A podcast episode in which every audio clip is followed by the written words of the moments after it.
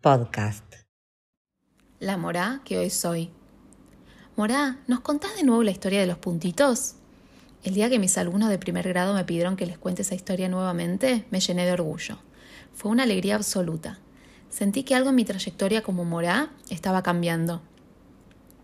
Durante mis primeros años como maestra, fui tomando cosas que me gustaron de otras morot, frases, canciones, explicaciones, y así me fui armando como morá.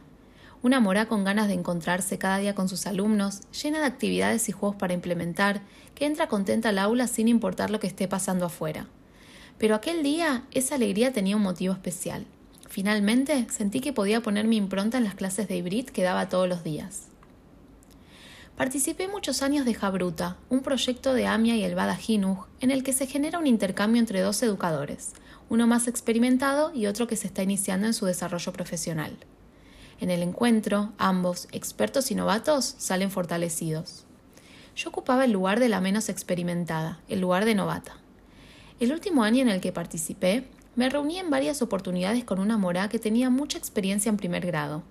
Me contó que ella enseñaba las letras del Aleph Bet de una manera divertida. Para cada letra, ella contaba un cuentito relacionando el sonido de la letra con el dibujo de la misma. Me pareció interesantísimo. Enseñar las letras así seguramente serviría para que a lo largo de la escolaridad los chicos no se olviden cómo suenan. Una tarde me encontré en la quitá enseñando los sonidos de esos puntitos que aparecen decorando las letras en hibrid y me iluminé.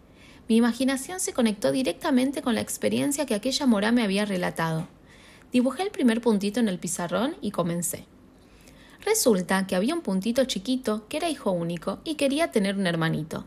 Entonces, ¿saben lo que les decía siempre a sus papás? ¿Y cuándo voy a tener un hermanito? ¿Y cuándo voy a tener un hermanito? Entonces, cada vez que vean este puntito, ¿saben cómo suena? Y. Después de unos meses, los papás tuvieron mellizos.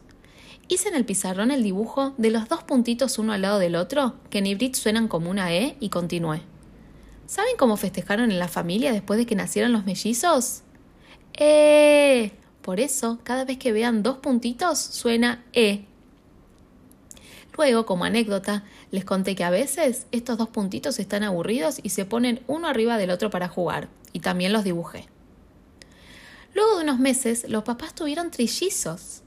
Dibujé los tres puntitos en el pizarrón formando con ellos una especie de triángulo. ¿Saben cómo festejaron?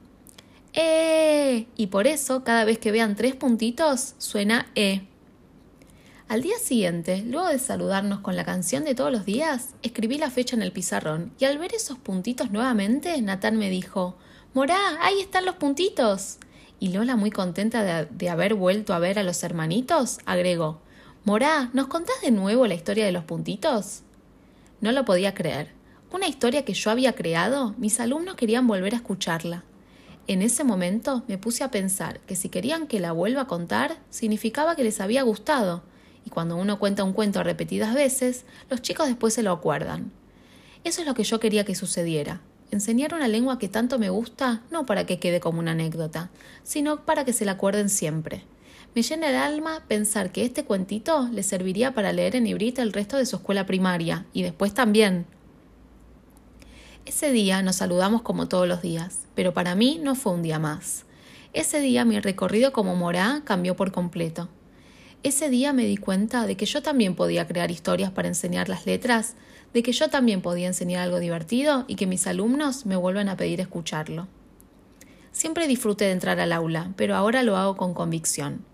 Hoy sé y estoy convencida de la impronta que puedo poner en mis clases de hibrid. Ahora soy una mora segura de sí misma, con lindas historias para contar, con un motivo más para entrar a la quita.